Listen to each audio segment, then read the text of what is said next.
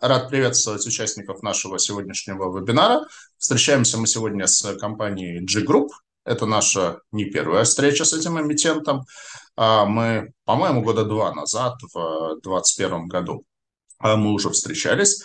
А, за это время компания довольно большой путь на рынке ценных бумаг проделала. Ну, компания является девелопером, можно ее, наверное, назвать региональной компанией, потому что она базируется не в Москве и даже не в Санкт-Петербурге, а в Казани. С другой стороны, с точки зрения и масштаба бизнеса, и охвата, наверное, уже оправданно назвать G-Group федеральным девелопером, потому что кроме родной Казани она работает еще в Уфе, в Тольятти, в э, недавно запустила крупный проект в Санкт-Петербурге, поэтому а, также работает в Екатеринбурге и Перми, и думаю, что смело можно назвать компанию федеральным девелопером.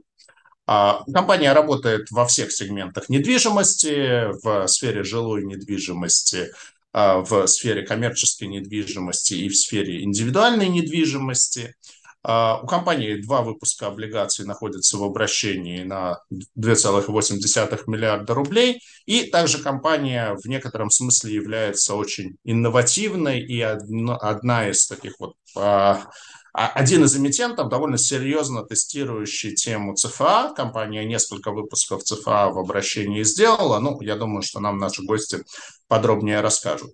А у компании два рейтинга. От эксперта это Triple B+, и от Акры недавно, в 21 э, сентября, было очень хорошее событие, рейтинг компании был повышен до уровня А-, ну и, безусловно, вот выход в такую как бы рейтинговую категорию класса А, это уже очень серьезно, это пока еще не отразилось в в доходности бандов, но я думаю, что потенциально это, конечно, как бы выводит компанию в некую другую категорию.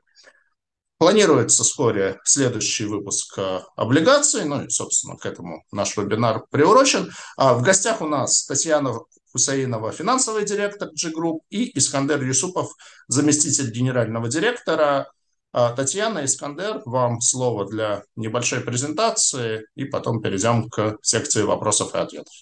Да, а, вкратце о компании. Компания основана в 1996 году Буквально на прошлой неделе мы отпраздновали 27-летие. А, как раз у нас э, к этому дню совпало присвоение рейтинга А- от Акры. А, компания а, в 2013-2014 году начала региональную экспансию, вышла в новый для себя регион Самарская область, город Тольятти. В 2020 году мы построили свой самый крупный коммерческий объект Казамол, Мол, торговый центр, 140 а, тысяч общая площадь, и выпустили дебют, дебютный облигационный выпуск на миллиард рублей. А помимо этого, компания а, в 2018 году вышла во второй для себя регион город Уфа. В 2022 году мы а, начали строительство в Петербурге, запустили, а, приобрели участки в Екатеринбурге и в Перми. А, можно дальше.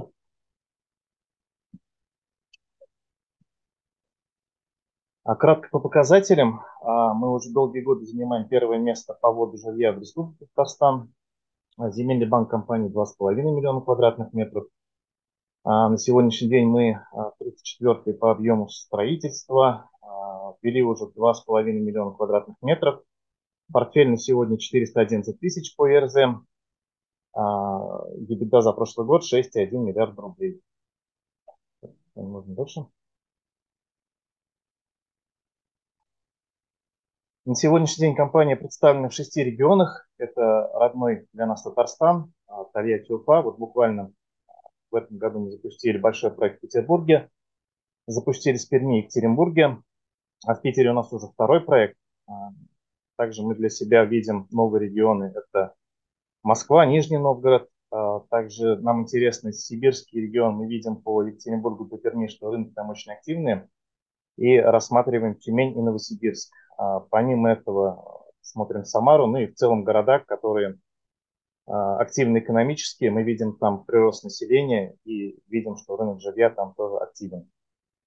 А, в целом сейчас портфель компании диверсифицируется, если, там можно там нет, если 3-4 года назад региональные проекты занимали выручки минимальную долю, там, не доходило 10%, то сегодня земельный банк уже только на 63% представлен Татарстаном, и в большей степени вот проект в Петербурге, он большой, мы рассчитываем где-то на 12-13 лет его освоения. А Екатеринбург у нас сейчас два проекта уже в активной продаже, и третий мы выводим до конца года, и четвертый проект у нас тоже в стадии переговоров. Но в целом мы видим, что там спокойно можно 5-6 площадок точно иметь, и э, рынок достаточно активен и лоялен. А в Перми у нас сейчас один проект э, мы уже реализовываем, продаем. Плюс у нас в собственности две площадки. Надеемся, что обе из них запустим тоже в следующем году. Мы недавно приобрели, вот буквально недавно, а, проект в городе Махачкала.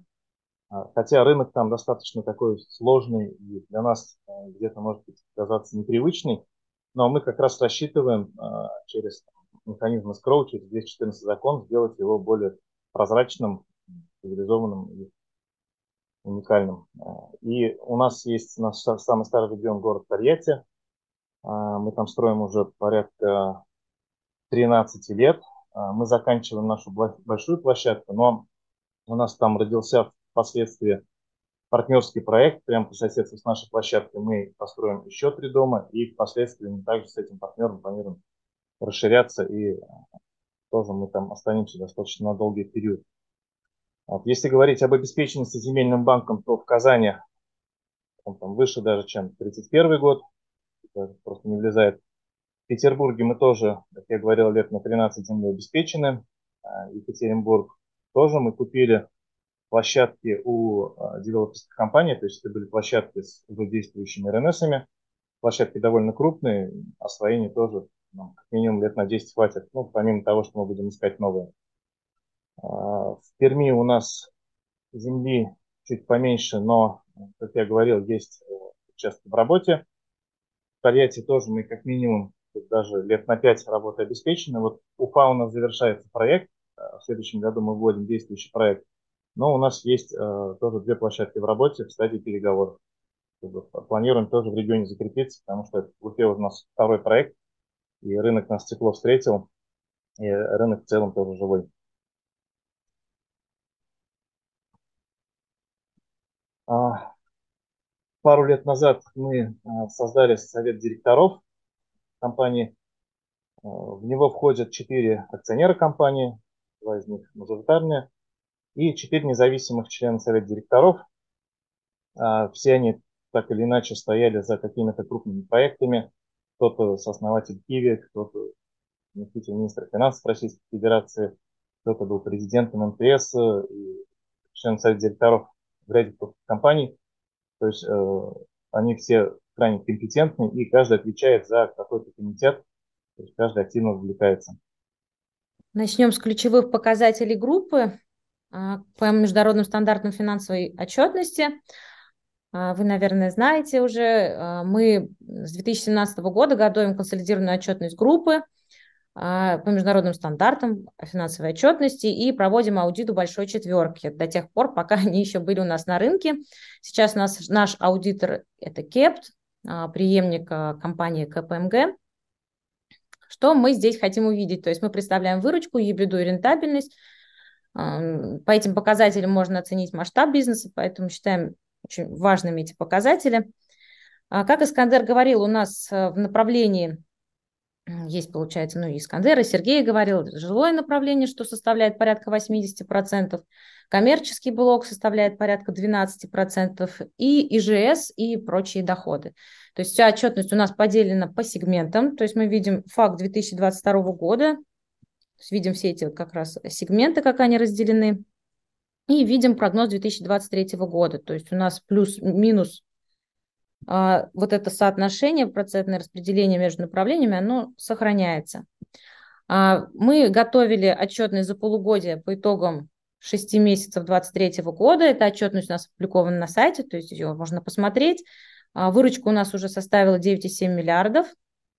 То есть, соответственно, вот эти прогнозные данные учитывают фактические показатели за полугодие.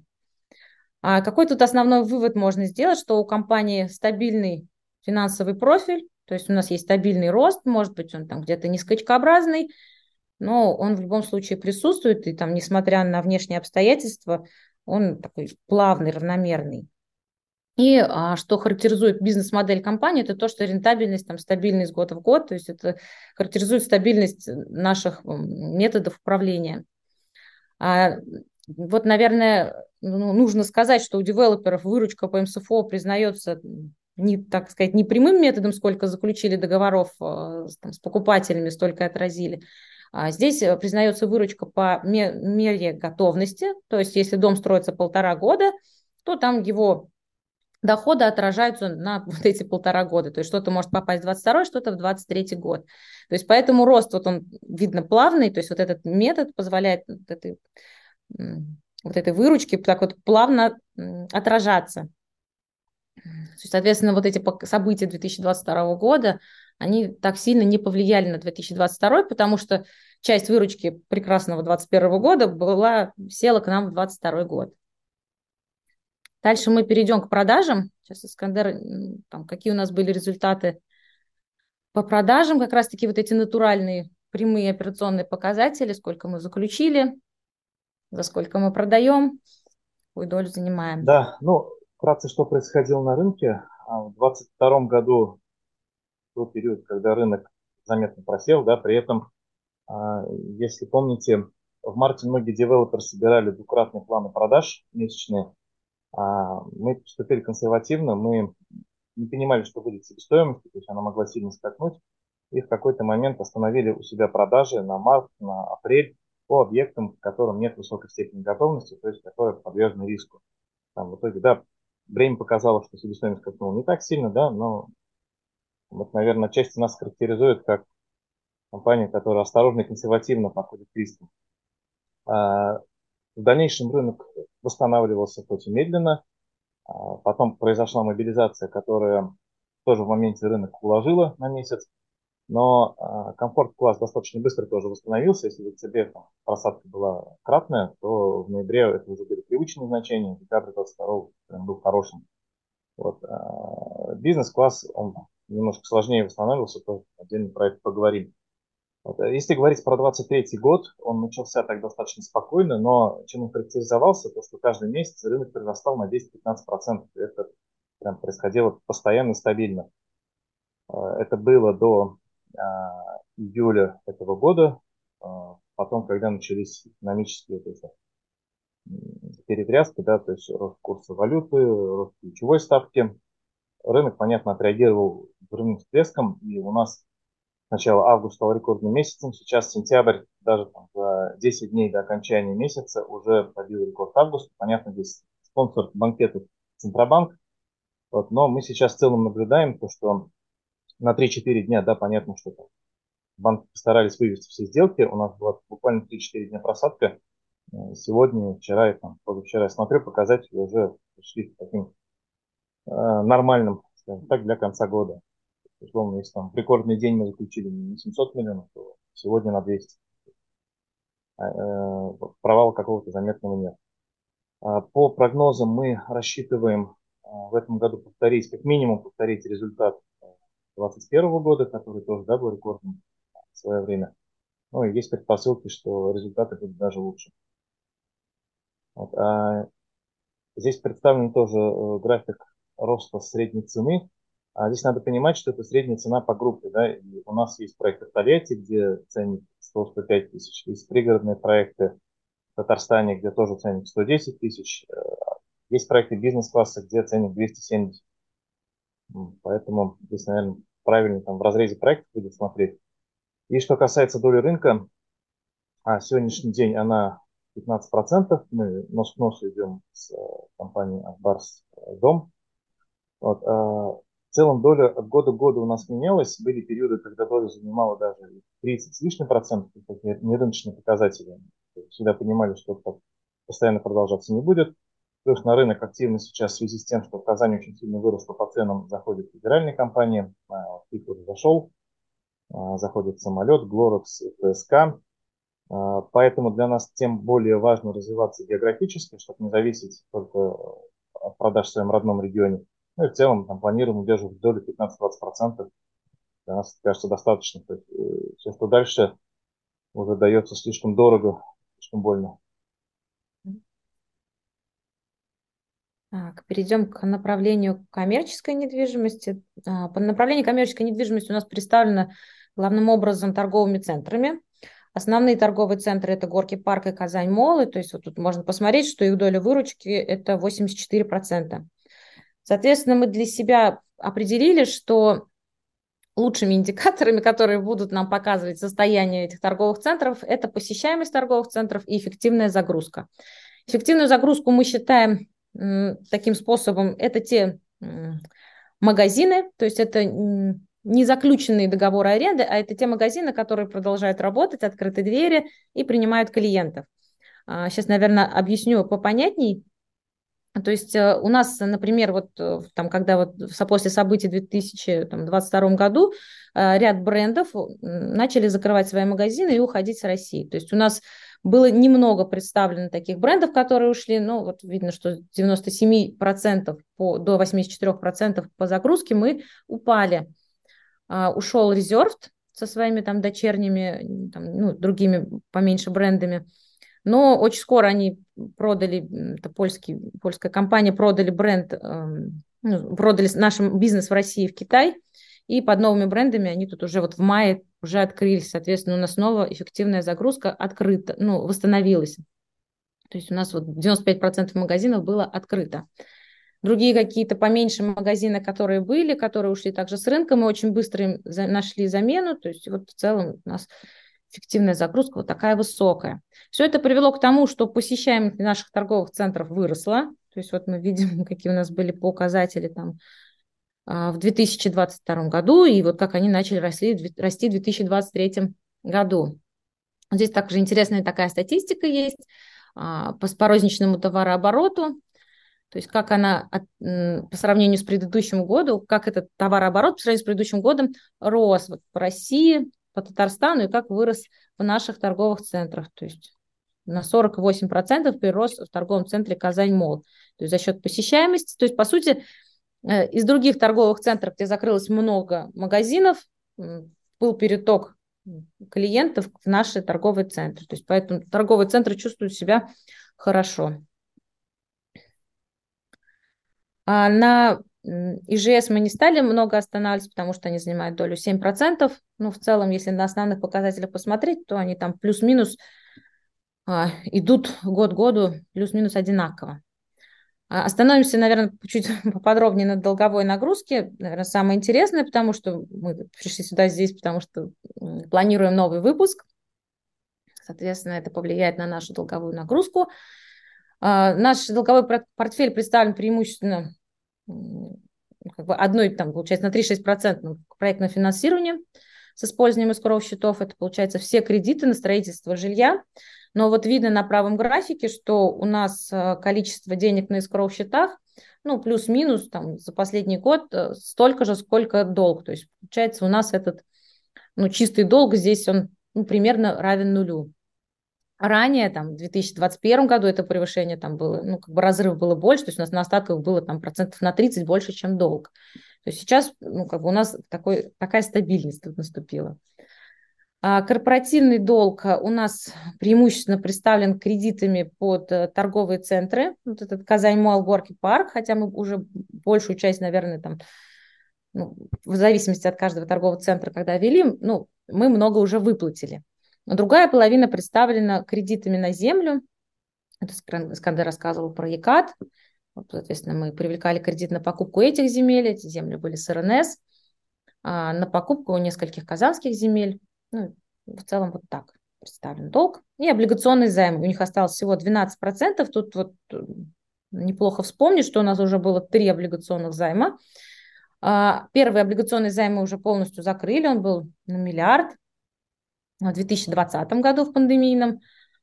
А, там второй выпуск был на 3 миллиарда, и последний был на полтора. То есть сейчас у нас долг остался на 12%, это где-то 2, ну, надо посчитать, ну, 2,6 где-то, да? Да, 2,6 где-то миллиардов рублей облигационный займ.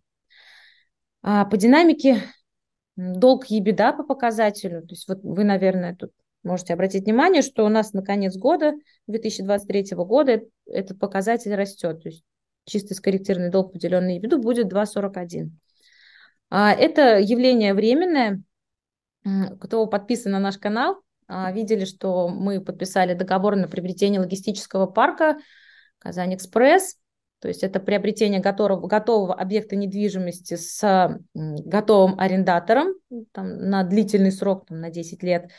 А, поэтому этот объект будет приобретаться вот сейчас плюс-минус вот в эти месяца, то есть окончательная сделка будет закрываться оплата, и, соответственно, это плюс 3 миллиарда ну, к нашему долгу прибавляется. А ебеда будет только у нас в следующем году, потому что в этом году он будет консолидироваться только с конца года. А, ну вот EBITDA около 470, 470 миллиардов ожидается на 2024 год вот от этого объекта. Плюс э, дальше в проектах, наверное, покажем, э, что мы строим э, еще один коммерческий объект, это Артити Мол. Ну, ну, данный, ну, как бы не даже не торговый, многофункциональный комплекс поделен на офисные помещения и на торговой площади. Он расположен в нашем как сам всегда был как Скандер флагманский проект в Арт-Сити, как бы такое завершение вишенка на торте. Вот. Мы его строим, он тоже дает нам долг пока, больше прирост долга, пока у нас нету потоков от аренды.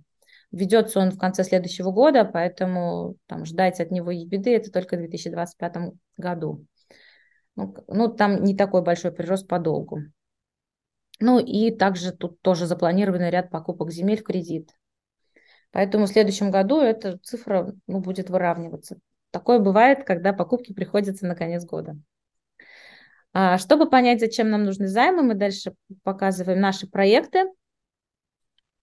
То есть вот какие у нас проекты сейчас строятся. Все проекты требуют где-то там собственных средств, там, дома друг за другом строятся. Соответственно, на все это нам нужны доп. инвестиции, финансирование. Скадар немножечко, наверное, расскажет. Тут есть да, Казанский. сейчас у нас а, в стройке 16 проектов, плюс а, есть проекты, которые уже завершены, в них есть какие-то остатки а, в части продаж, нам это дает очень широкий портфель. Вот, а, жилой комплекс «Весна» у нас это порядка 4, больше, больше 400 тысяч квадратов, мы его завершаем, вот, начали последний дом, то есть он состоял из двух очередей, мы его стартовали в 2015 году. А, проект «Лето» находится у нас тоже недалеко от комплекса «Весна». Он на относительно ранней стадии, там введено в эксплуатацию три дома, и примерно еще там, 5-6 лет мы будем его осваивать. Артити, как Таня сказала, у нас долгое время был флагманским проектом, самым дорогим, самым узнаваемым. А сейчас он завершается. Мы в следующем году завершим строительство торгового центра. И у нас там есть еще один дом, последний, который мы тоже стартуем в начале следующего года. А, проект «Аквамарин», 53 тысячи квадратов. Сейчас два дома из трех строятся. Первый уже сдан. И в следующем году мы начнем третий дом. А, тут, наверное, подробно не буду останавливаться. УНА – проект бизнес-класса на берегу реки. Уникальное место, шикарные виды. Многофункциональный комплекс а, включает в себя торговую офисную недвижимость Статум тоже проект бизнес-класса располагается буквально в пяти минутах езды от Кремля, от центра города. А, очень интересно с точки зрения архитектуры, лофтовой западноевропейской стилистики. Атмосфера пригородный проект, даже довольно крупный, больше 170 тысяч квадратов, невысотное восьмиэтажное жилье.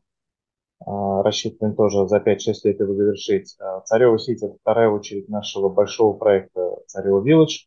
Мы его завершили в конце того года, там было порядка 300 тысяч квадратов. Начали мы его тоже в 2014 завершили вот в 22 то есть 9 ну, лет он занял.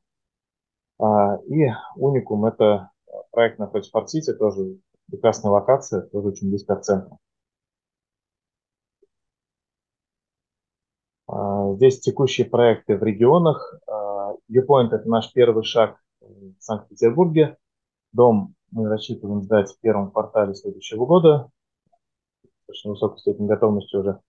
Лисина – это вот проект, который мы стартовали тоже, долго к нему шли, но вот наконец в сентябре, да, в сентябре мы начали продажи. В принципе, они превзошли все наши ожидания кратно. Несмотря на то, что нам нужен там достаточно высокий темп, а, продажи нас приятно удивили. Уникум – это проект в Уфе. Я тоже говорил, мы завершаем его в первом квартале 2024 года. И надеемся, что у нас там появится еще один проект. Риверсайд и парковый квартал – это два проекта, которые мы стартанули очень быстро. А, так как мы упоминали, были уже разрешения строительства. В Екатеринбурге продажи тоже кратно превысили ожидания. Проект индексировали уже порядка, порядка 15-17% ценник от начального, но темпы все еще очень хорошие. Где-то пытаемся даже держать, потому что продажи были быстрее, чем нам нужно. А, Южный бульвар – это тоже проект 2014 года, да, который у нас э, чтобы расширяться, да, как раз прирастать партнерскими участками. За счет этого мы еще на несколько лет вперед в Тольятти остаемся. Тольятти, казалось бы, небольшой рынок, да, вот можно отдельно сказать, с относительно невысокими ценами, там ценник реализации порядка 105 тысяч. Но при этом, учитывая невысокую себестоимость, там достаточно высокая рентабельность, поэтому не планируем оттуда уходить. И наш первый проект э, в Перми, Причал, стартовали, если не ошибаюсь, в конце июля или в августе в июле, да, тоже показывает хорошие продажи, тоже превышает плановые. И, как я говорил, две площадки у нас еще в Перми э, проработки. Одна из них точно стартанет в следующем году. Ну, надеюсь, что все-таки обе. И у нас шесть проектов коммерческой недвижимости. А, Казань Мол – вот самый большой торговый центр в Казани по общей площади, второй по торговой площади. А, Горки парк – это у нас проект а, районный торговый центр. Удачи, интересный тоже формат ритейл-парка в загородном проекте. То есть там ритейл весь обеспечивался только встроенными нежилыми помещениями, но не хватало больших помещений, типа пятерочки и таких подобных типичных арендаторов. Вот, э, и в этом парке они удачно разместились. У каждого арендатора свой отдельный вход, он тоже достаточно успешный финансово. А City Mall, про то, про что говорила Татьяна, он у нас вводится в следующем году, он снизит э, долговую нагрузку, начнет генерировать арендный поток. Он тоже сдается в следующем году, он тоже среди объектов коммерческой недвижимости, потому что в нем достаточно большая доля – это торговые офисные площади. А, ну, вот про логопарк Татьяна очень подробно рассказала. Идем, ошиблась, ты сказала. 470 миллионов гибиды, да? Да. Вот, а Арт-Сити тоже, да, он будет, э, помимо торговых площадей, обладать офисными, и какую-то часть займет сама компания. Переедем туда в следующем году, там, там арендаторами. Дай бог. Да. Если скажут, вас невыгодно, вас невыгодно туда перевозить. Угу. Так. А, так. Вот у нас последний слайд, да? Да, последний слайд. Это параметр предстоящего выпуска. А, мы, тут написано, пока мы планируем, в целом мы планируем где-то привлечь полтора миллиарда рублей. Изначально мы хотели около трех, но в связи с изменением там, условий заимствования мы сократили эту сумму. В целом мы себя комфортно чувствуем, но а, все равно где-то там нужно перестраховаться, и мы бы не хотели там сдерживать наше развитие, покупку новых земель. Вот, поэтому э, наша сумма, которую мы хотим, это где-то, получается, от полутора до двух. А, это э, выпуск будет на три года. Амортизация начнется с шестого купона и там дальше равномерно. Купон у нас будет не более 16%. Дата открытия книги 28 сентября и дата размещения 3 октября. То есть вот уже вот-вот. В целом тут, наверное, все. Может быть, если какие-то вопросы будут, готовы ответить. Купонный период ну. один квартал. У нас классическая схема выпуска. Нам она комфортна. Думаю, нашим инвесторам тоже. А, ну, на правах модератора вебинара могу еще допол- дополнить, что организаторами будут э, БКС, Синара и Газпромбанк. А, вот. И, наверное, тогда переходим к секции вопросов и ответов. Кстати, еще хочу заметить, ну, понятно, что я не настолько хорошо знаю географию городов э, Казань, там, Уфа, Екатеринбург, Пермь, но я, как уроженец Петербурга, очень хорошо знаю географию Петербурга, и вот где ваш проект Лисина, я прекрасно знаю. Вот, вот Лисинос очень престижная, на самом деле, для Питера локация, так что поздравляю с удачным выбором. Думаю, там должно достаточно хорошо у вас все пойти.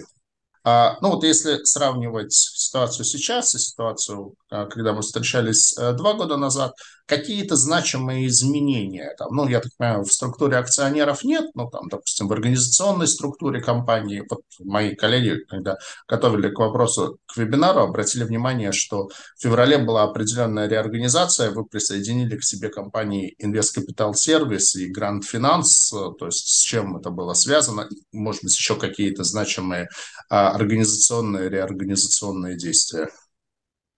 У нас было два значимых действия. Ну, первое, это в том году мы сделали эту реорганизацию. Это мы присоединили два дочерних предприятия, да, Инвесткапитал и Гранд Финанс. По сути, у нас эти компании существовали очень давно, еще до существования G-Group. Они были собственники компании PIF, собственники ZPIF, которые владеют, по сути, всеми остальными а, компаниями, то есть застройщиками, компаниями, которые владеют коммерческой недвижимостью. А, когда, нам, когда мы поняли, что нам необходимо, необходимо выходить на рынок э, там, облигаций, нам нужно было консолидировать бизнес все в одно, и мы тогда в 2017 году открыли компанию G-Group, и, получается, вот эти две компании завели под G-Group. По сути, какого-то экономического смысла у Invest Capital Service и Grand Finance не было, то есть, по сути, это избы, избыточный такой уровень управления, который вызывал много вопросов у биржи в том числе, у аналитиков. И мы приняли решение просто их убрать, поскольку смысла у них, в них не было. Теперь у нас G-Group напрямую владеет всеми там, пифами, которые есть в компании, которая владеет всем остальным. То есть идея была в этом. Наоборот, Спасибо. И второе значимое действие, кто помнит, у нас собственник компании, несмотря на то, что бенефициары всегда были Гельфановы, а, Получается, у нас э, раньше была компания собственником Хансола на Кипре, и сейчас э, мы оттуда ушли, и теперь у нас напрямую, как Искандер, мажоритарные бенефициары, как он их показывал, вот напрямую владельцы физические лица. Тоже прощение, более понятно для инвесторов, для всех, ну и как бы и нам более безопасно. Вот. Ну, согласен, да. Никаких звездных войн, там, консолов, все, все, все напрямую, как бы, все, все в российском реестре. А вот когда в прошлый раз а, встречались, вы озвучивали такой достаточно амбициозный план, что вы планируете до 2005 года войти в топ-10 девелоперов по а, объему строительства. А, если посмотреть вот динамику этого года, она смешанная. Там, например, по срезу на 1 мая вы э, по текущему строительству занимали 85 место. По 1 сентября уже 39 место. То есть с чем, вот э, Татьяна, вы в своей презентации говорили, что вы так стараетесь развиваться спокойно, стабильно, а вот если смотреть на вот, ну, понятно, что там, я думаю, к рейтингу ERZ много претензий, но тем не менее, вот для такого как бы, ну, дилетанта в этой теме, как, например, я, возникает ощущение, что как-то компанию там туда-сюда как бы колбасит, что вот то много, то мало. То есть вот с чем это связано и все-таки как бы общая динамика вот по вашему месту в рейтинге строительства, а, она скорее как бы повышательная или вы примерно на тех же местах, что и были пару лет назад? Давайте я отвечу. Что касается вот этой динамики, да, а, она же от ряда факторов зависит. То есть, во-первых, мы открыли несколько новых регионов, которых не было изначально. То есть это дает уже хороший прирост, да, потому что площади, которых изначально там в портфеле компании не было. Плюс мы запустили несколько проектов э, в Татарстане, в действующем регионе. Это тоже увеличило портфель, поэтому там, если сравнивать, наверное, месяц к месяцу, это отчасти скачкообразно. Если смотреть там динамику каждый месяц, то рост достаточно плавный. А, плюс есть второй фактор, который влияет на э, рейтинг портфеля стройки, это ввод. Да? То есть мы же не только дома строим, мы их еще и вводим.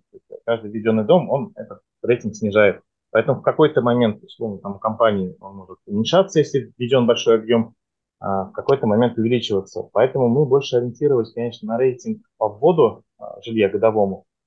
Вот. А единственное, что стоит отметить, а, то, что вводится в этом и следующем году, это проекты, начатые в период начала 2022 года, скажем так, да, и в тот период все девелоперы не очень понимали, как вообще будет, что, что происходить. Несколько месяцев это подвешенное состояние было.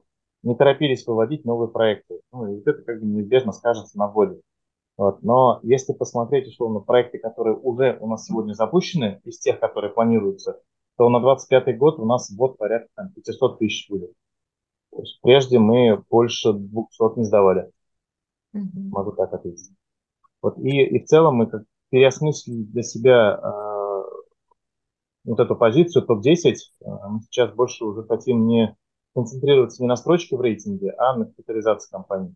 Сейчас ставим, ставим себе конкретные планы в деньгах и в Угу. Спасибо. А вот еще один рейтинг, который тоже ERZ делает, и в котором тоже вот не, вас сложно не заметить, это рейтинг по скорости строительства. И вот тут, если посмотреть срез на 1 августа, вы абсолютный лидер, у вас средняя скорость строительства 33 дня. И там тот, кто идет на втором месте, там 521 день, ну а дальше там где-то там средняя 800 тысяч дней. То есть у вас, условно говоря, меньше года, у ближайшего конкурента полтора года, у там большинства это там от двух до трех лет. Вот вот как так? То есть вы, я не знаю, вы строите из чего-то другого, там, или еще, или у вас там, я не знаю, какие-то инопланетяне работают. Ну, вот что? Что? А, тут тоже многогранный очень вопрос. А, начну с разных да, вещей.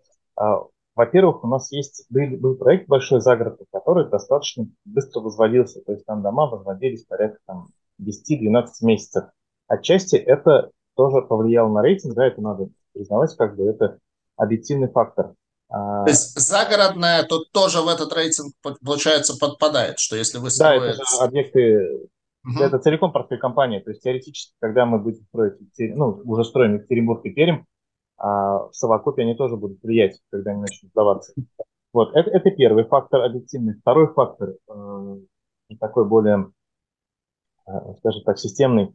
А наши подрядчики, большинство из них, это партнеры с нами уже долгие годы. Некоторые из них работают по 10, по 12 лет. Вот, и благодаря этому уже достигнуто такое понимание, когда мы четко знаем, что вот этот дом не должен строиться, допустим, больше 15 месяцев.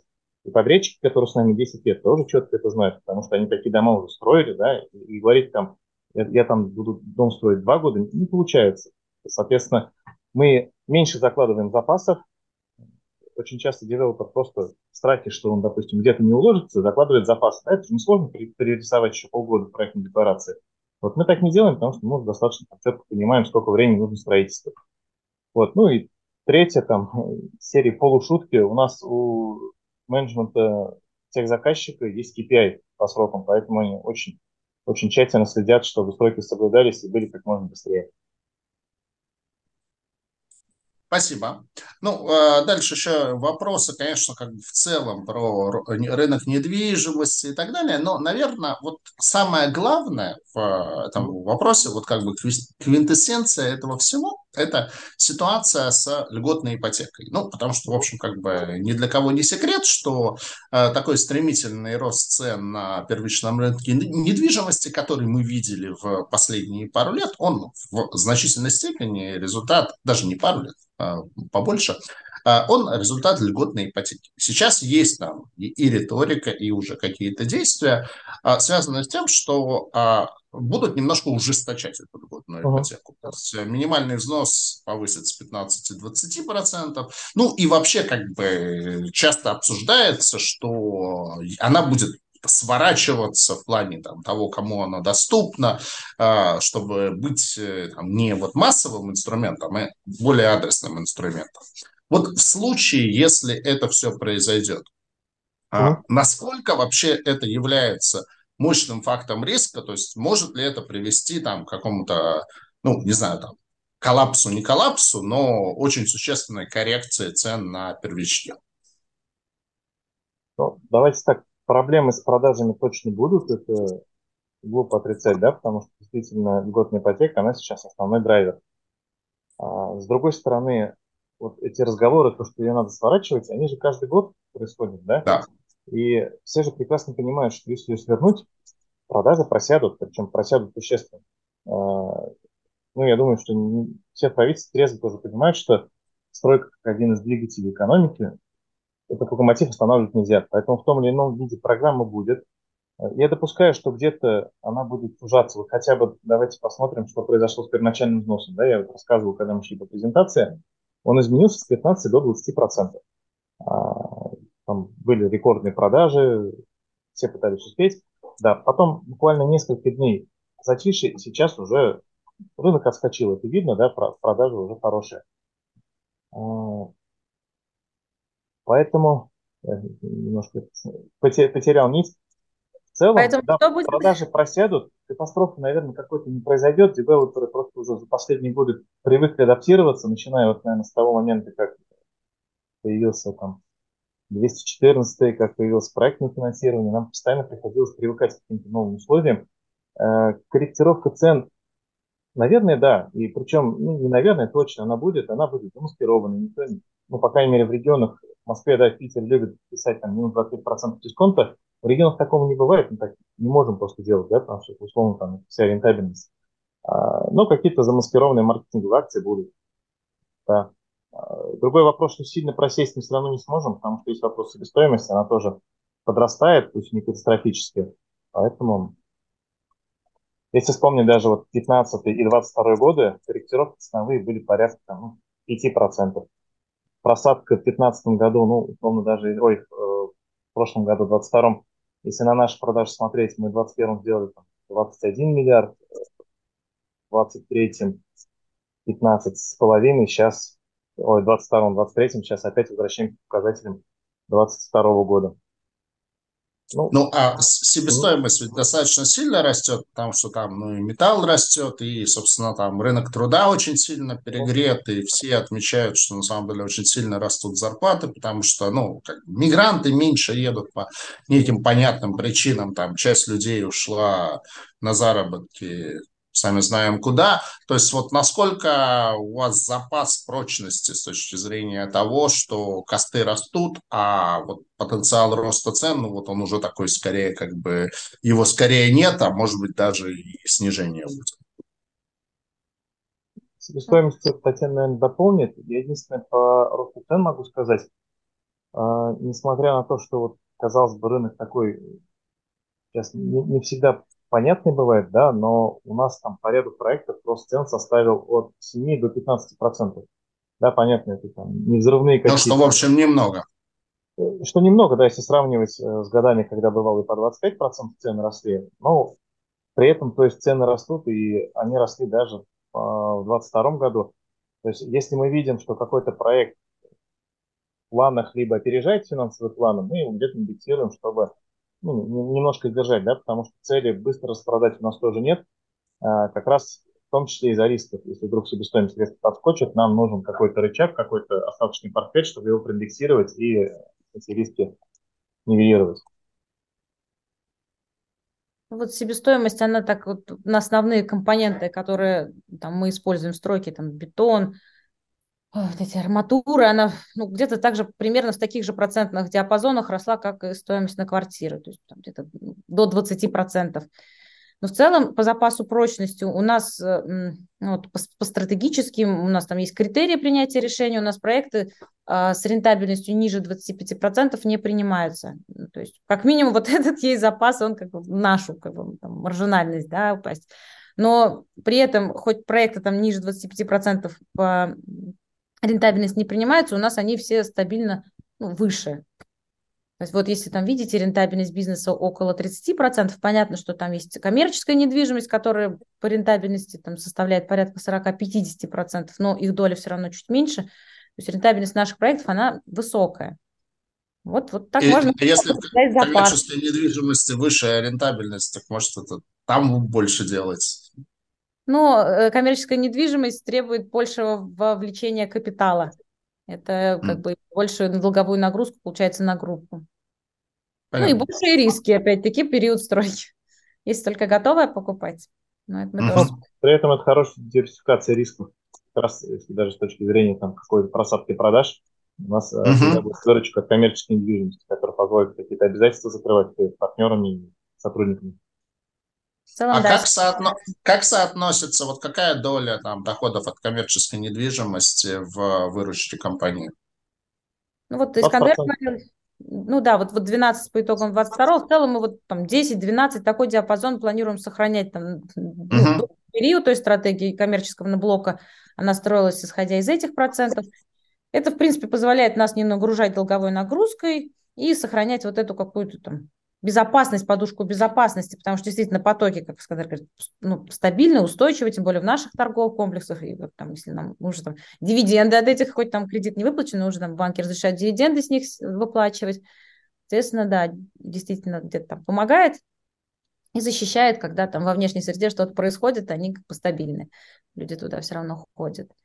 Вот, поэтому ну, нам Да, у нас э, не далее, как, по-моему, неделю назад был семинар с Алексеем Панфиловым а, Гарантем, а вот как раз оператор коммерческих э, торговых комплексов, такой, как они их промотируют, как комьюнити-центры. Вот, и как раз он тоже подробно рассказывал про бизнес коммерческой недвижимости. На самом деле, да, в общем, там, его послушать, так тоже все хорошо. Ну да, чуть неплохо. Все хорошо, неплохо. Они перевыполняют план стабильно последние два года. Понятно. Но увеличивать долю этого бизнеса вы не планируете? Нет, не планируем. Okay. Нет, нам достаточно, просто тоже нагрузку на капитал не хочется увеличивать. Угу.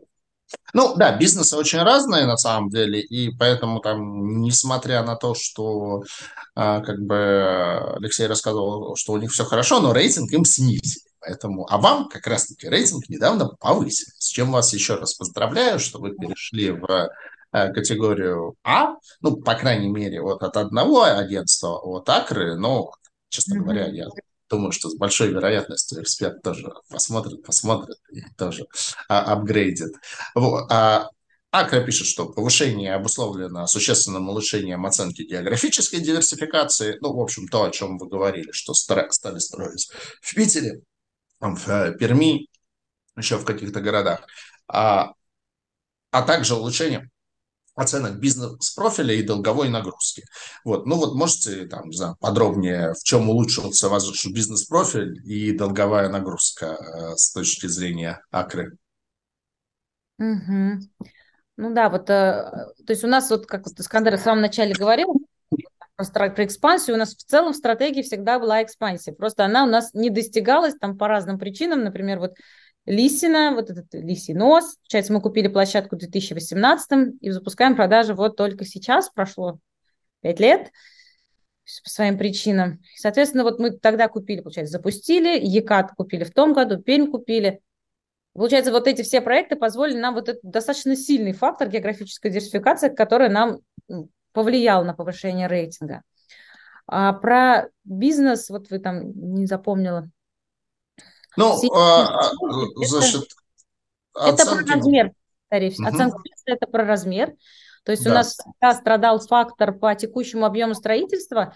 Это как раз-таки тут палка о двух концах. Мы быстро строим, мы там стараемся РНС получать ближе, когда нам нужно там строить, чтобы максимально учитывать все наши там пожелания к этому дому, ну то есть делать его максимально, эм, так сказать, востребованным для потребителя.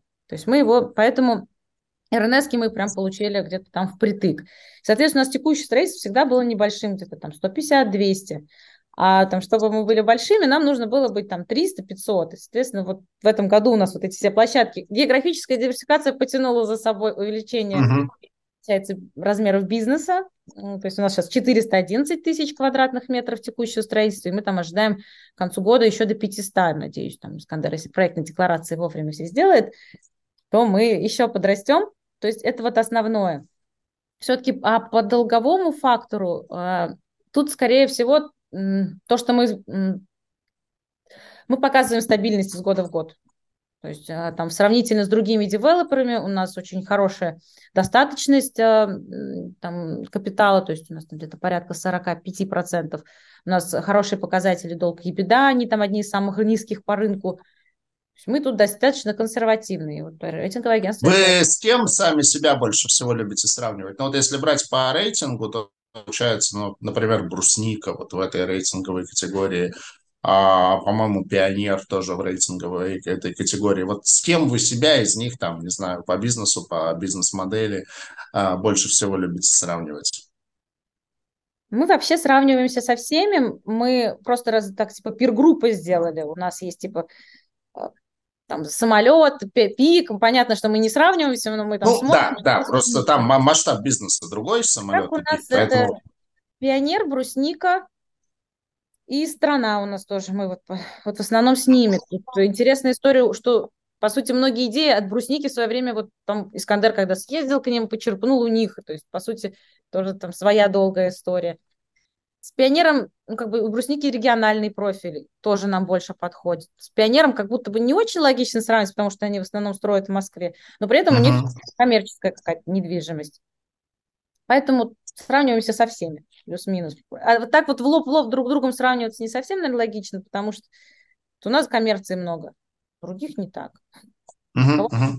Не, не, ну понятно, что да, все компании разные, да, пионеры, они действительно, они четко сфокусированы исключительно на Москву, то есть это, я помню, мы проводили с ними вебинар, да, у них прям сознательная политика, что все, никаких регионов, только Москва. Насколько вы земельным банком обеспечены в моменте, там, э, насколько его расширяете? Вот мы тут немножко показывалось.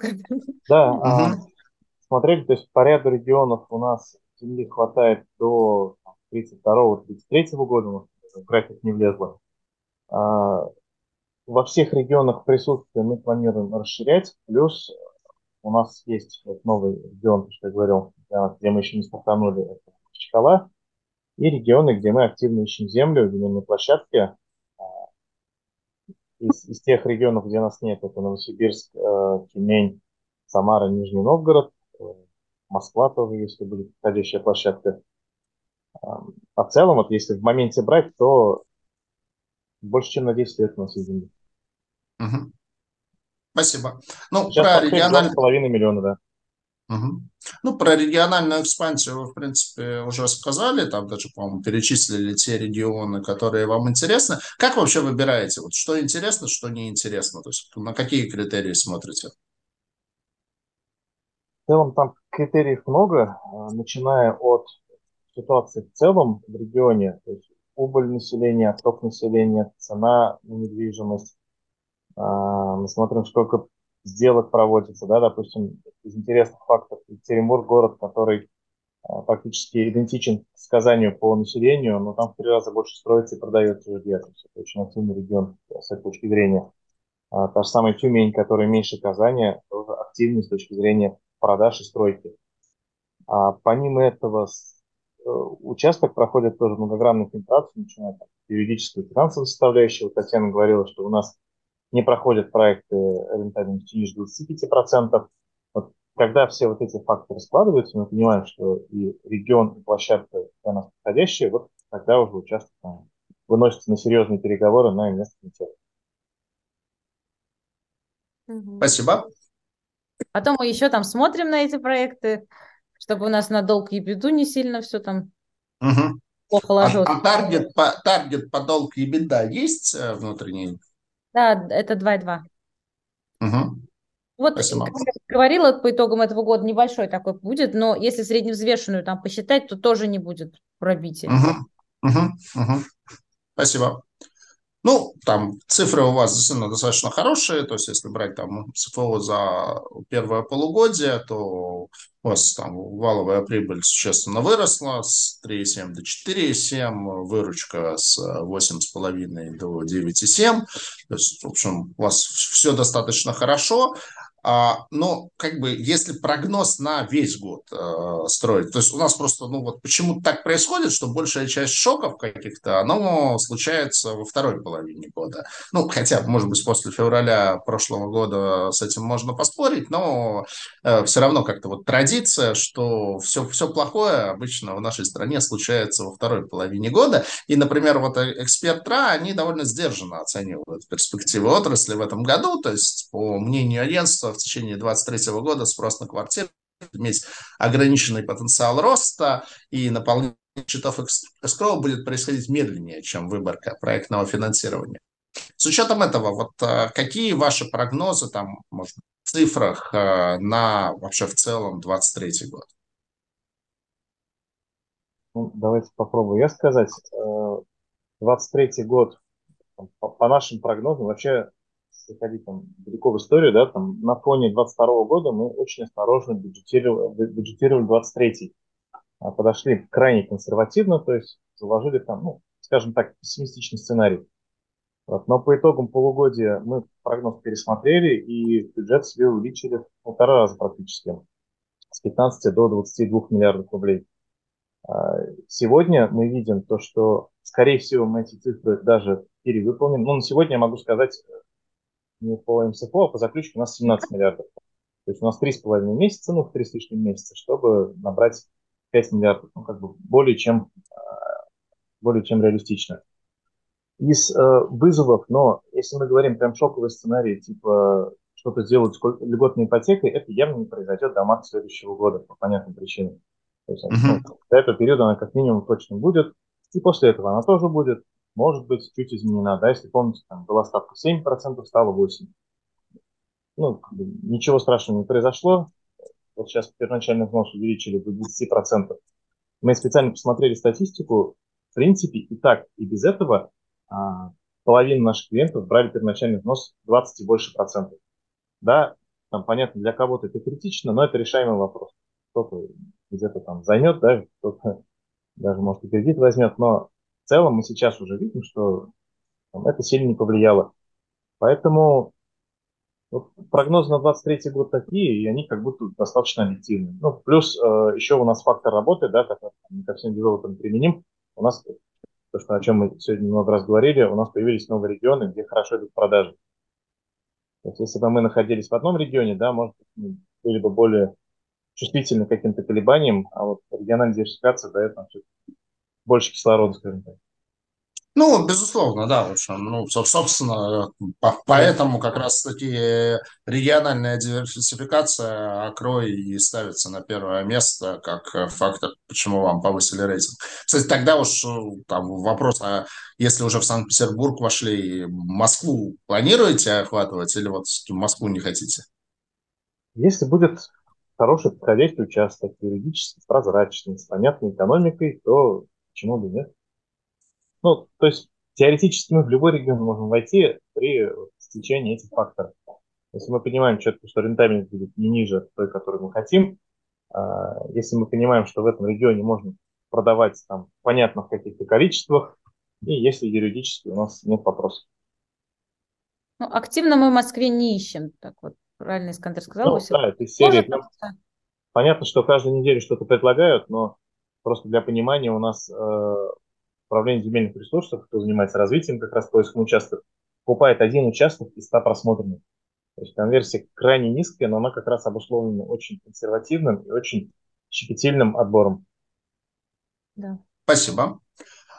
Расскажите про ваш опыт э, ЦФАшных э, экспериментов, э, потому что, как я вот в своем приветствии сказал, вы одна из компаний, которая как бы, реально э, сделала несколько выпусков ЦФА, причем там не на 10 тысяч рублей, а все-таки на какие-то достаточно вменяемые суммы, то есть там на 50 миллионов рублей, там, на 150 миллионов рублей, на 300 миллионов рублей.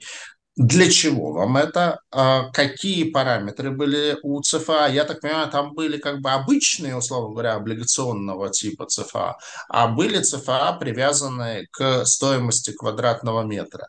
Насколько вы довольны или недовольны этим опытом? Планируете дальше этот инструмент использовать? Ну и вообще, какие перспективы видите? Потому что АЦФА сейчас говорится очень многие, многие к этому инструменту присматриваются, в том числе и из э, девелоперов, там из э, питерских девелоперов, кого я знаю. Вот, но вот очень интересен ваш опыт людей, которые это уже проделали. Mm-hmm. Ну, у нас э, есть там целый отдел, который придумал эту идею, что они будут реализовывать ЦФА. По сути, вот они были озадачены этой идеей, у них не было шансов это не реализовать. Они к этому шли там несколько лет, и, по сути, были переоткрывателями, им было интересно. В прошлом году они сделали свой первый выпуск на 10 миллионов на три месяца со Сбербанком. Их там просто пробную потестить систему. Ну, да. потому что много чего непонятно было, вот этих платформ операторов тоже не так много. И вот уже в этом году сделали полноценные выпуски. Один сделали на 50 миллионов, привязанный к квадратному метру а, атмосферы наш проект, э, который там, сказать, чуть подальше, ну, на, край, на краю Казани, так что ли сказать. Пригороде. Пригороде Казани, то есть там привязано там, вот это актив к цене uh-huh.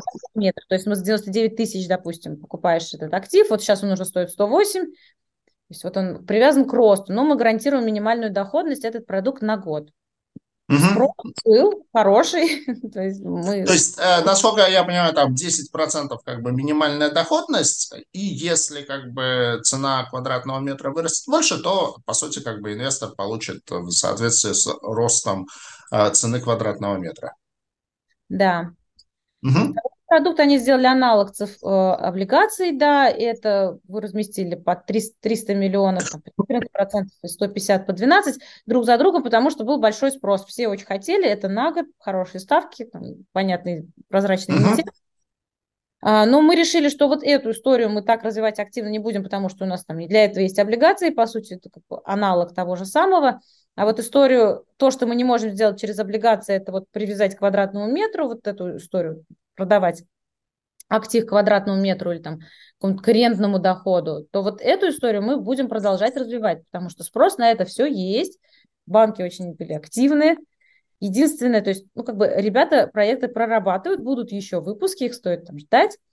Единственное там, что они вот как основную проблему подсвечивают, это то, что вторичный рынок не очень организован, то есть вот так, чтобы пойти там продать как облигации, ну, пока такой платформы это, это возможно, но не так уж прям просто. Не, не, нет уж такого большого количества участников, которые там, могли бы легко купить, перекупить.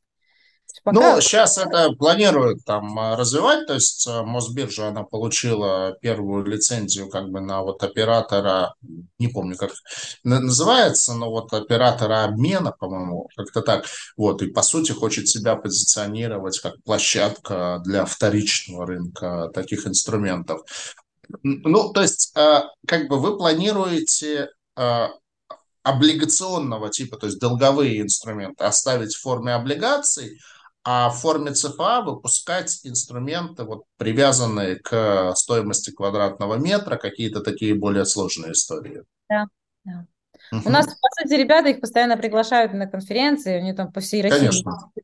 То есть э, интерес есть, многие заинтересованы. Это еще подстегивается тем, что появился, видимо, там, не знаю, KPI у банкиров, которые тоже вовлечены в это. И, соответственно, вот во всем этом так, потоке желания все это делать, это развивается. Поэтому... В чем ваш интерес к таким инструментам? То есть э, вам выгоднее при, привлечь, э, там, ну, условно говоря, вы можете привлечь под там, 14 или 10 плюс э, там, опцион на рост стоимости квадратного метра. То есть вам выгоднее привлекаться с вот такой оговоркой в привязке к квадратному метру? Ну, в целом, да, получается, что если вот учитывая, что два выпуска было, один 10 минимум, другой там, 14, то это как бы, если что-то пойдет там в рынке не так, если у рынка все хорошо, то работают все, если что-то не так, ну, вот у нас в любом случае заработают, но меньше. Угу. Ну, а кто, ин... кто инвесторы в ЦФА, на ЦФАшном рынке? Физлица, сами банки у нас в ЦФА обычные покупали, банки на себя откупали и ну, частные, частные инвесторы, угу. желающие. Ну, то есть вот как, как в принципе, на облигационных э, выпусках. Понятно. Я вот это попробовал в Альфа-банке зарегиться, чтобы купить ЦФА, пока не смог, но я... Это, я Альфа сделали, да, вот эти последние два выпуска. Я, я надеюсь, что я все-таки доведу это до конца, потому что там как-то все это так достаточно неочевидно сделано. То есть вроде сделано, но не очевидно. Вот, но, но попробую. А так, ну, про ближайшее облигационное размещение вы рассказали. Такой вопрос, вот он, ну, может, не, не, не совсем на самом деле к вам, а скорее вопрос к рынку. То есть, несмотря на то, что рейтинг вам повысили, там спреды ваших бумаг, ну вот там, если брать как индикатив 0,2, э, R02, э, ну, не отреагировали на это. И если опять-таки вас сравнивать с уже упомянутыми брусника и пионер, вы торгуетесь 50-100 базисных пунктов выше. С чем вы это связываете, что есть определенная как бы, ну, дискриминация рынком вас относительно, mm-hmm. относительно брусники и пионера? Тут можно выделить несколько факторов. Э, ну, первое, что прошла всего неделя, и все-таки облигация это не, носит не спекулятивный для большинства инвесторов э, формат, а все-таки такой э, более там, стабильный, долгосрочный. Поэтому рынок, я думаю, что еще даже и не успел отыграть, тем более тут всякие события происходят. Я думаю, и ФЗ-то не успели сильно устаканиться. Соответственно, то есть ждать, что это так быстро от, отыграют наши облигации, я бы как бы не стала. А второй момент, я не знаю, может быть, какой именно вы смотрите. То есть один выпуск же у нас второй, он такой самый уникальный, потому что там было ну, да. И там у нас э, предложены оферты, это плюс 2% да. соответственно, там доходность еще выше благодаря Да, да, да. Так, э, у третьего выпуска там 14 с чем-то. Ну, плюс-минус, я думаю, мы все равно где-то выровняемся. Ну и у брусники и у пионера тоже выпусков не было их недавних, так что вот прям сравниться, это все тоже давнишние выпуски, то есть вероятно, что просто нет такой ликвидности, что там все меняют бесконечно эти портфели. Вот. Но мы, я думаю, уже тоже имеем имя среди инвесторов.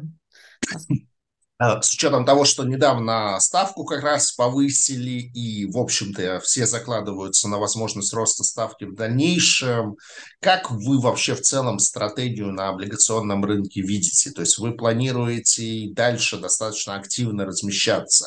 Или вы вот сейчас там выпуск э, сделаете, сколько-то привлечете, и пока, скорее всего, возьмете паузу?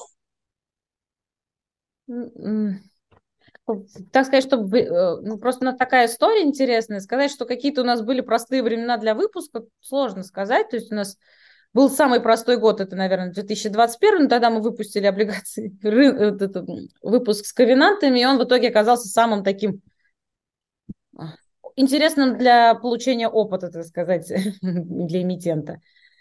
Поэтому деньги мы будем занимать по мере необходимости, то есть мы этой стратегии как бы придерживаемся. Да, может быть дорого, но это как бы новая реальность, и надо, наверное, к этому где-то с принятием отнестись. Кредиты в банках, они тоже, соответственно, ключ там плюс 2-3, соответственно, это примерно те же деньги, но больше сложностей там в получении. Поэтому тут мы просто будем размещать по мере потребности, по мере необходимости. То есть у нас уже сформировался опыт, чтобы это делать тогда, когда нам это нужно. Поэтому вот так. Сейчас с точки зрения как бы такого вот, ну, микса банковских кредитов и облигационных займов, какое примерно соотношение? Ну, вот у нас 12 процентов, я там 12, да, процентов это 2,6, 12 процентов это облигации в портфеле. Угу, угу. То есть, ну, не То такой есть... процент. Ну, по сути, мы, тут у нас будет небольшое замещение, соответственно, это на 2,6 миллиарда они будут погашаться, появляться новые облигации. Угу. То есть, в принципе, получается, что для вас облигационный рынок, он так вот в, общем, в общей массе фондирования долгового, он такой не, не самое значимое место играет. Ну, получается, да. И, соответственно, там, даже там привлечение под 15,5% там, на общую стоимость нашего заимствования не сильно влияет. Вот. Ну, потому что я так понимаю, что вот у тех, с кем мы с вами сравниваем, брусника пионер, у них как раз-таки доля облигаций, она существенно выше. А, например, у упомянутой вами страна, я, честно говоря, на скидку не помню, но, по-моему, у них облигаций вообще нет. Ну, то есть, или, один, по-моему, выпуск они делали. Может быть, там, да, может быть, там один выпуск буквально. Искандер, вы упомянули, когда говорили про то, что теперь главное не место в рейтингах, а капитализация. Слово капитализация обычно его произносят тогда, когда оценивают а, компании, выходящие на рынок акций, то есть выходящие на IPO. А, насколько это была оговорка по Фрейду или вы просто случайно упомянули это слово?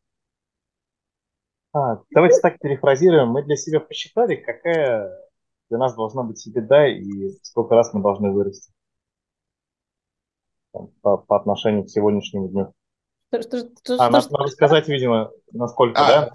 И, мы, и во сколько? Себя, ну, мы для себя стратегически хотели в 4 раза вырасти. Угу. То есть, когда вы вырастете в 4 раза, вы пойдете на биржу и будете делать IPO? Может, и раньше время покажет. А в четыре раза когда планируете вырасти? У нас э, стратегия до, Ань, поправь меня, 35 -го года. Ну вот мы делали до 2025, а сейчас вы делаете там, на следующую десятилетку, получается. Ну вообще у КН до 2030, у вас тоже пока до 2030. Да, да, 30 -го.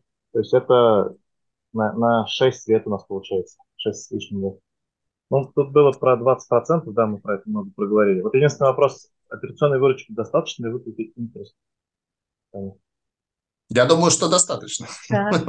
Было бы странно услышать на такой ответ, э, на такой вопрос ответ недостаточно. Да, видно, что у нас и по прибыли очень хорошая рентабельность. Одна из самых высоких среди девелоперов. Ну что ж, э, я на этом исчерпал те вопросы, которые у меня были.